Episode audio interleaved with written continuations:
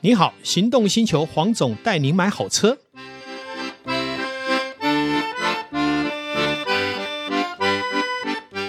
黄总带你买好车，再次来到线上，与全国听众一起来谈幸福事。今天再次邀约我们的导叔呢，我们来一起来谈新的议题、新的观念、新的想法。 Hello，各位听众朋友，大家好，我是导叔导观座，今天我们谈哪些东西？我们来环保一下，绿能一下。哦，绿能嗯，哦，绿能现在大家在讲的，包括电动车的议题，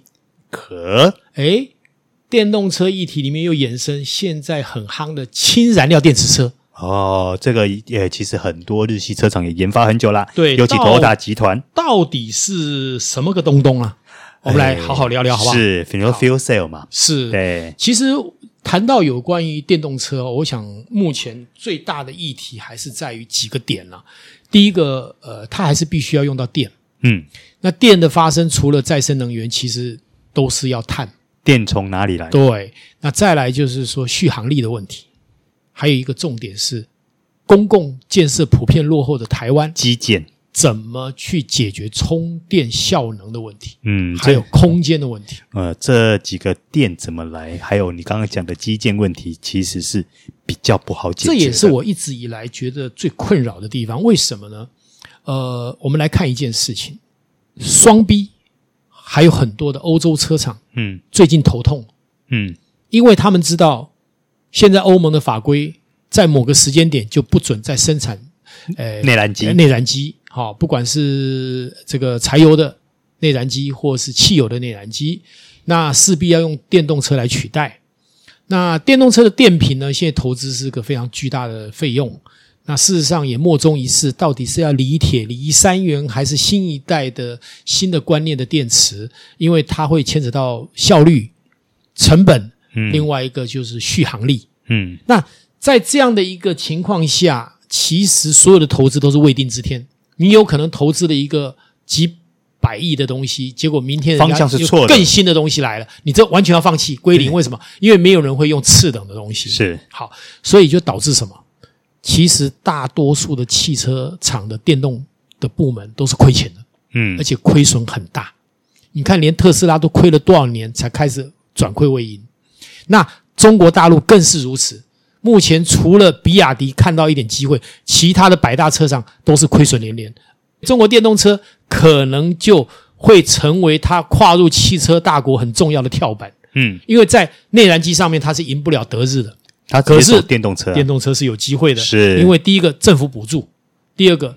所有的你看他们推动的一个环境，确实比台湾友善很多，是在电动车的他发们展。在电动车其实也渐渐开花结果。对，可是呢，相对的就是说，其实这些巨额的投资到底会不会落实，还是要我们讲盖棺论定。嗯好，因为我们第一个我们讲嘛，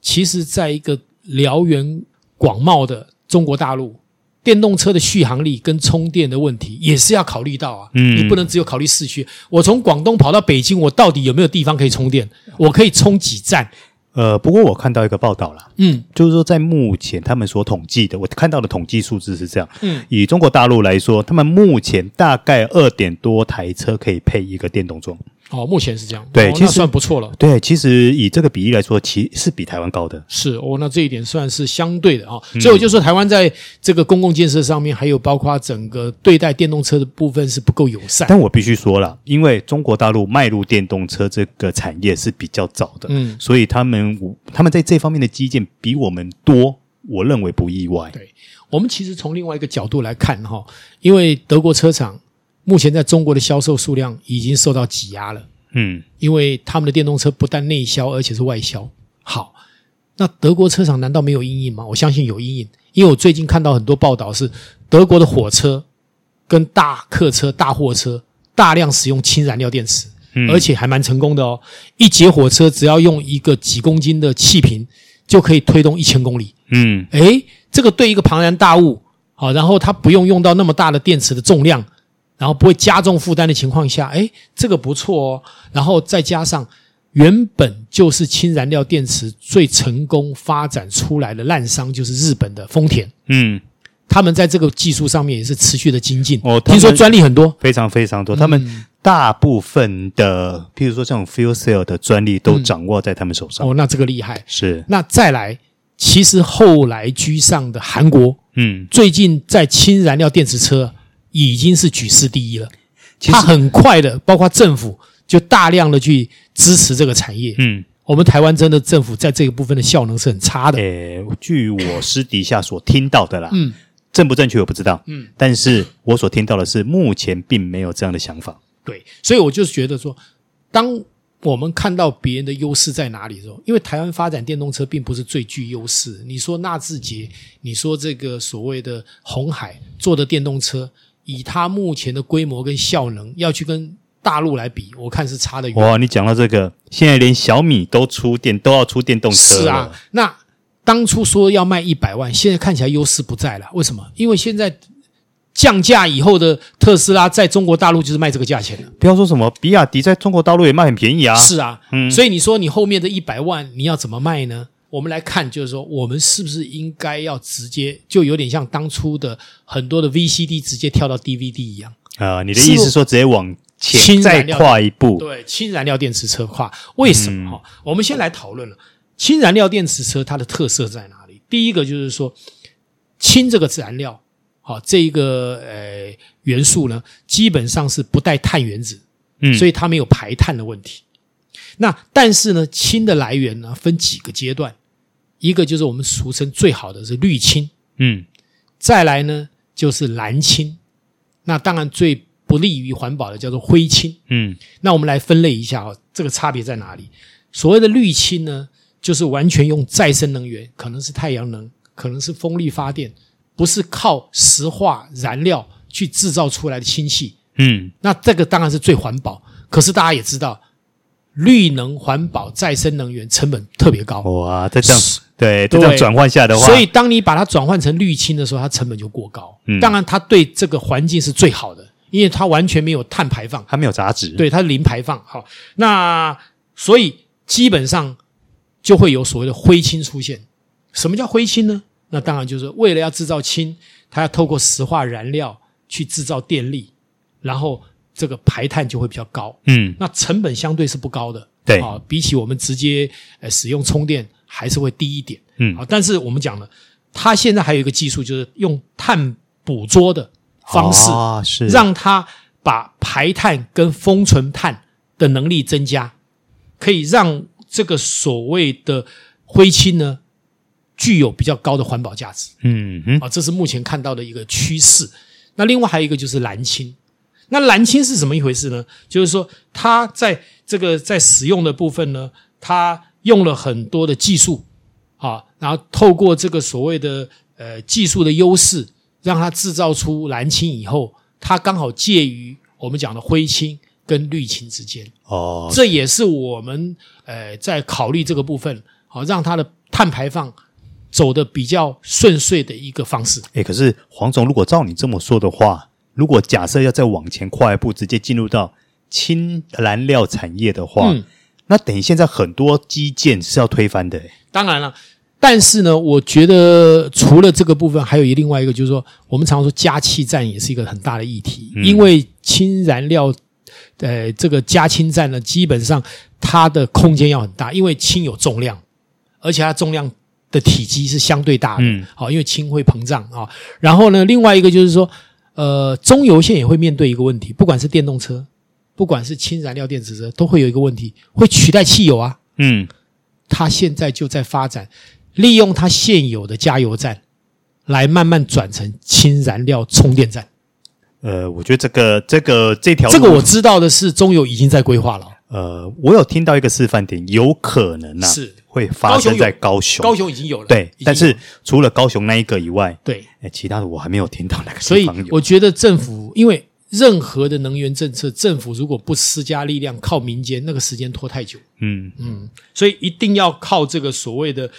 强制的政策推动、立法的推动。嗯好，你看像韩国就是这样嘛。好，那如果不这样做，我们永远不会有进展。第一个，我们今天要追电动车已经追不上了。嗯，那氢燃料电池车刚开始，我们还有机机会嘛？好，那如果我们不发展这个，以后怎么办呢？好，我们可以看到德国车厂因为在这个部分已经开始在转型了嘛。嗯那日本本来就有这个技术嘛，嗯那，韩国也是嘛。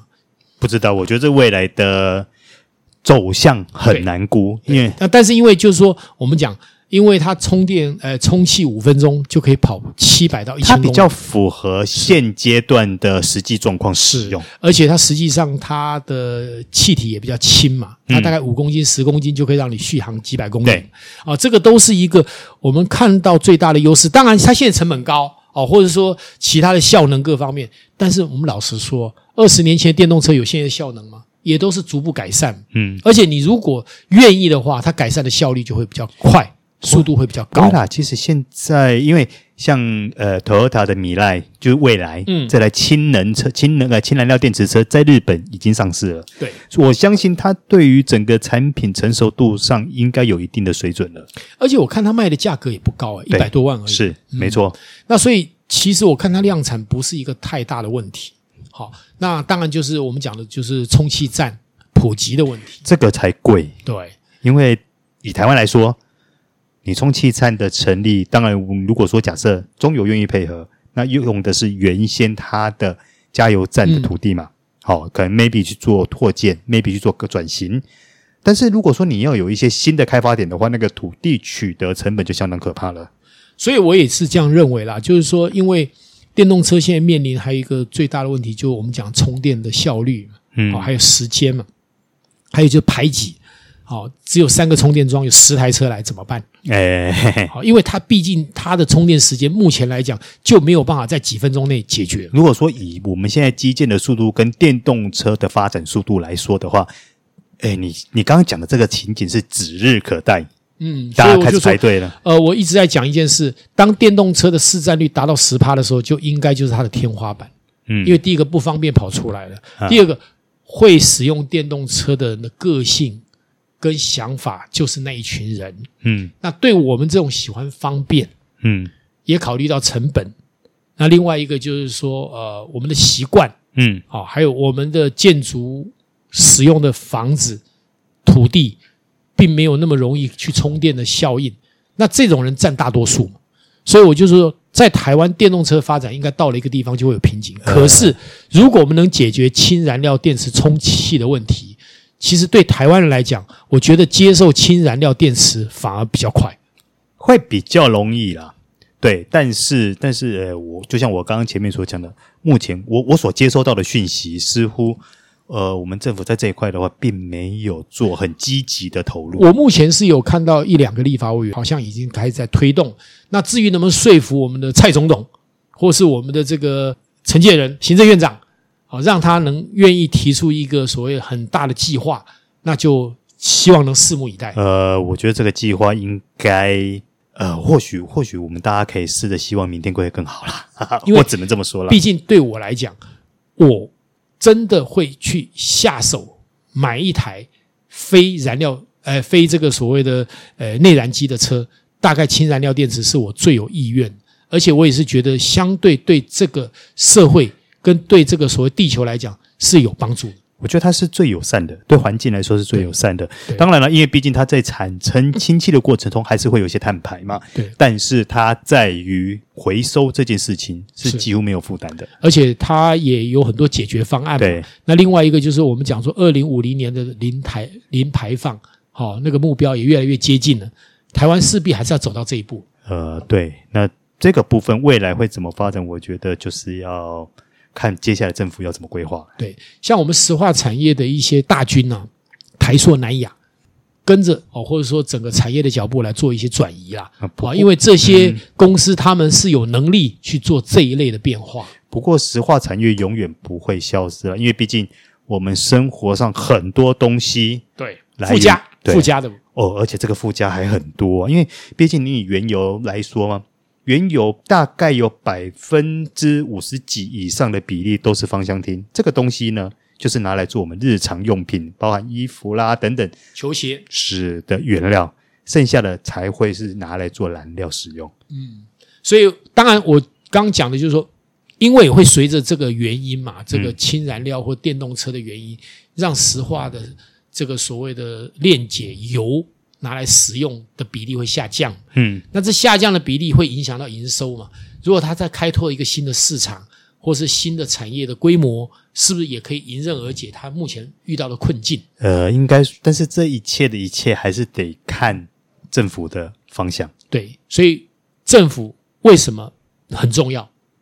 人民要去选举政府，就是要考虑这个。所以在这一次的选举里面，希望我们大家给政府一个大的压力，不管是谁执政，你都要好好的去看待氢燃料电池车这个大愿景，嗯，也是台湾未来发展汽车的新科技里面很重要的一环。是，今天我们就聊到这里，好，感谢导叔，感谢线上听众，是，拜拜，拜拜。